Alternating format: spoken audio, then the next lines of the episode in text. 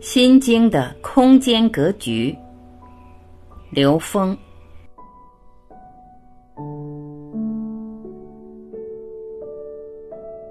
今天我要跟大家介绍《心经》的空间格局。我们一开始就讲了摩诃般若，摩诃指的是什么？就是 n 为 n 趋于无穷大，用这个描述来帮助我们理解摩诃。比如我们其他任何一种描述来理解摩诃，都更接近摩诃的本质。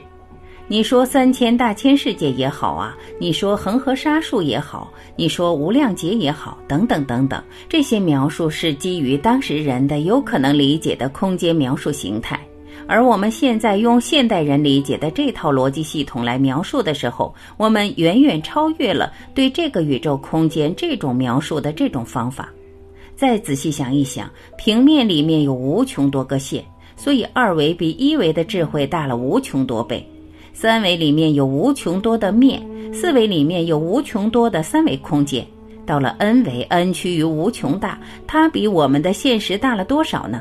大了无穷的无穷次方倍。那个大被称之为摩诃。那般若，我们刚才讲，在三维空间的信息，它是以知识形式呈现。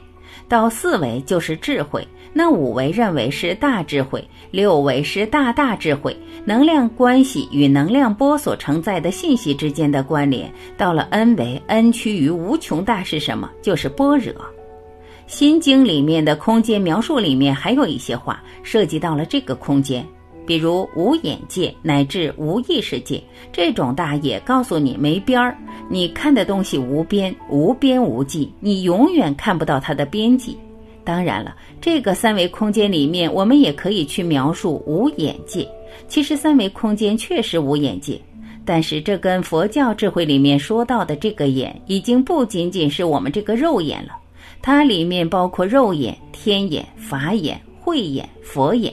这个眼体现的是维度，你超越了三维的肉眼，进入了所谓的天眼，可以看到超时空，看到这个事情发生之前的想法，把它提升更高的维度，可以看到这个世界的真正作用下的投影关系。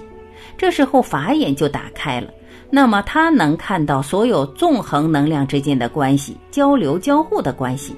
这时候它的慧眼就打开了，这个眼界不断的拓展。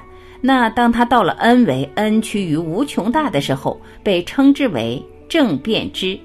正变知是什么意思啊？没有一点，没有任何一个信息，没有任何一种存在是逃过它的 n 为 n 趋于无穷大的这个眼界，乃至无意识界。我说这个意识是什么？在我们现代科学心理学里，这个意识是除了物质之外的那些能量存在，那都是意识。最近的量子物理有一句话非常妙，就是量子物理实验的实验结果与实验人的意识相关。实际意识是投影原理的信息，那潜意识是什么？是在投影源里面不被我们三维空间的逻辑所能够理解的那部分信息，那叫潜意识。超意识是更高维度的能量关系，所有的高维能量关系，我们通通都可以把它称之为意识能量。只有到了三维空间，它才能叠加成我们现在看到的像。那是因为我们的三维认知造成的。这个三维认知是我们认为时间是常量造成的，是我们执着于时间是常量。因为在三维空间里面，我们理解的变量只有三个，是长、宽、高，也就是我们建构的空间格局是牢牢地建构在时间是常量的概念上。三维空间的时间是用格林威治天文台的石英振子的振动频率来界定的，它是不变的。而相对论告诉我们，到了第四维的时候，时间就是变量了。相对论撕开了一个小口子，让我们看到，它有一句话给了我们非常深刻的启示，也就是当物体接近光速运动，时间变慢。这句话怎么理解？也就是当我们进入更高一个维度的时候，时间无序了。时间跟我们三维空间的时间不是一回事儿，也就是引入了第四个变量——时间。在三维空间里，时间是常量。当然，很多人在研究三维的时候，还可以说出很多其他的变量，什么密度啊、温度啊、速度啊等等，有没有意义呢？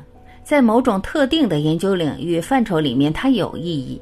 但在我们宏观的去理解多维概念，把一维、二维、三维的数和形的实践能够更紧密、严谨的连接的又方便的，就是这个系统。它的一维、二维、三维分别是长、宽、高三个方向。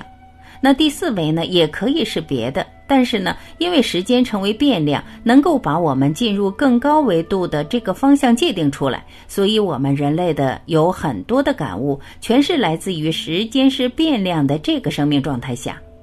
那我们做冥想打坐的时候，实际那个时候我们是在时间轴上进入了高维，纵向进入高维。这个时候我可以任意到过去，任意到未来，在时间轴上任意穿梭，这就是所谓的穿越。我认为现在很多科幻建构在时间是变量这么一个概念上的，什么空间折叠呀，必须得突破时间是常量这个概念。为什么？因为它障碍了我们人类对整个宇宙的理解。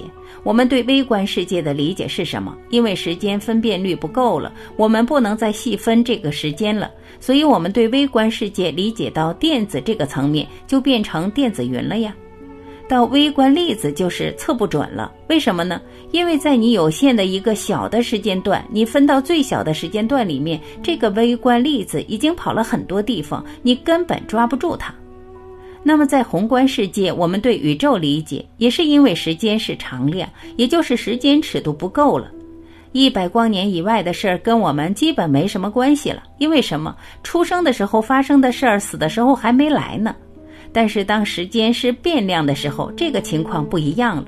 我们可以把一秒钟变成一万年，所以微观世界的事情可以持续的了了分明。我可以把一年变成一秒钟，所以外太空的事情瞬间可以拿到眼前，这叫空间折叠，这是那个虫洞效应。这就知道增加维度才真正增加了我们的视野，这才叫打开了天眼。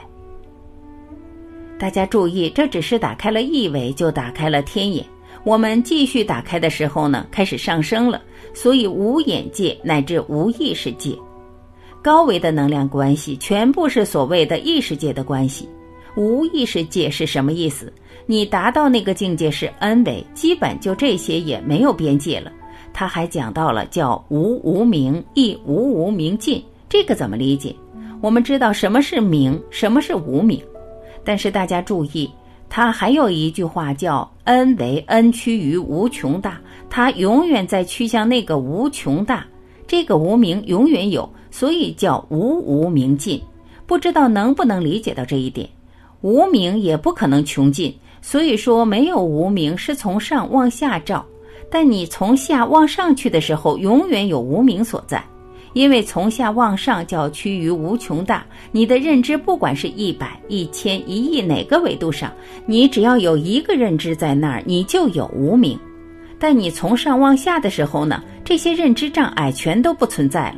这是照见五蕴皆空，照的时候才能照出本质。你观的时候，你永远观到的是无名。当然，这个过程就是不断的突破有限的无名，这是一个相对的概念。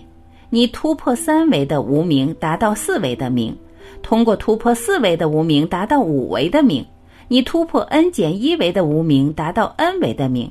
所以亦无无明尽，告诉我们整个这个宇宙空间如此之博大，达到了 n 维 n 趋于无穷大。它还有一个描述这个空间的概念，叫阿耨多罗三藐三菩提，叫无上正等正觉。也在描述 n 维 n 趋于无穷大，因为只有到了 n 维 n 趋于无穷大，才能堪称无上；到了 n 减一维，就不是无上了。